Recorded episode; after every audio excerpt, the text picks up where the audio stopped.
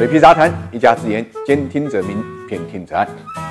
对于传言呢，不同的心态会有不同的解读啊。如果悲观的话，那就宁信其无啊，不信其有；那么如果乐观的话，那就是宁信其有，不信其无啊。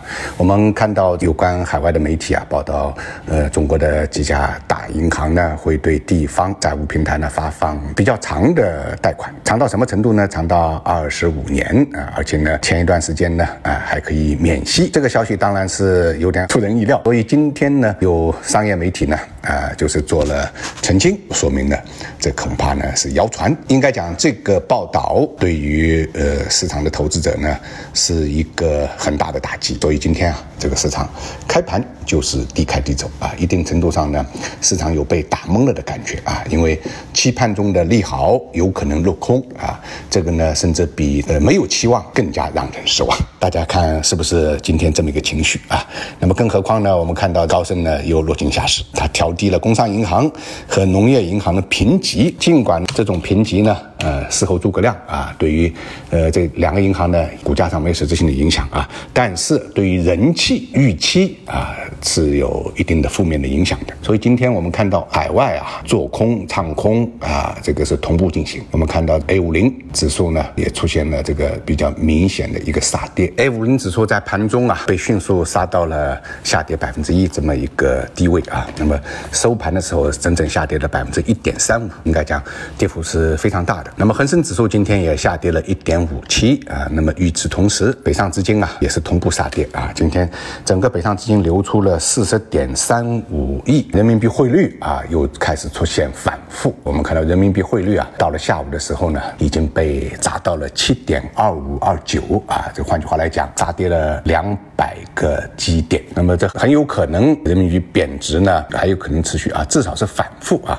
那么应该讲，这些都是境外资金啊一种做空的努力啊，不但唱空。而且呢，做空，所以今天对于市场来讲呢，呃，承受的压力呃还是比较大的啊。我们看到上海跌了零点六九啊，那么深圳两个指数呢跌幅是一模一样，零点九一啊。那么下跌的个股呃现在也比较多，是三千五百五十一家，那么上涨的呢只有一千三百一十六家，成交量呢也是大幅萎缩，八千六百七十七亿啊。这个符合杀跌啊震荡的回调的盘面特征啊。我们昨天跟大家讲，现在市场上呢形成了两个产业。链啊，一个是新能源车产业链，一个是房地产的产业链啊，这两个产业链不可能同时呢发威，所以呃，这两个产业链啊，应该是轮动状况。呃，今天事实上呢也是如此。今天我们看到啊，涨幅在前的啊，应该讲。啊，就是房地产的产业链，还有呢，煤非色物。那么小金属、有色金属、能源金属、贵金属是前四位的啊。只要沾了金属的，今天呢行情都不错啊。原因呢就在于我们海关发布了稀有金属啊镓和锗出口的禁令啊。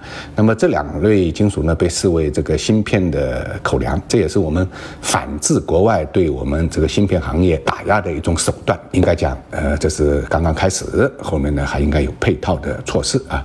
所以这一定程度上呢，导致沾金属的这些板块呢，今天都出现了比较好的呃上涨啊，不管是中国稀土也好，北方稀土也好啊，赤红新者也好，包括云南锗业也好，罗平新电也好啊，都是在涨幅榜的前列。跌幅榜上，今天呢不用猜啊，大家也能想到，肯定是新能源和新能源车的这个产业链啊，包括呢酿酒消费的大板块。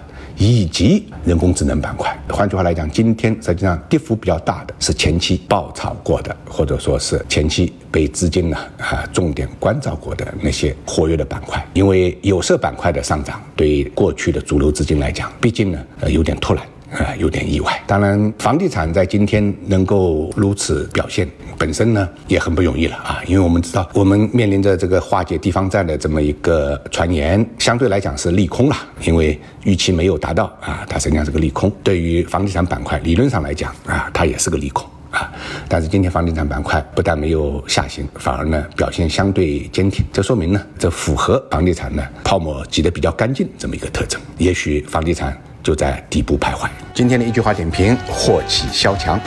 想了解每日股市动态的朋友，可以订阅我的喜马拉雅专辑，或者搜索公众号“水皮杂谈全拼”。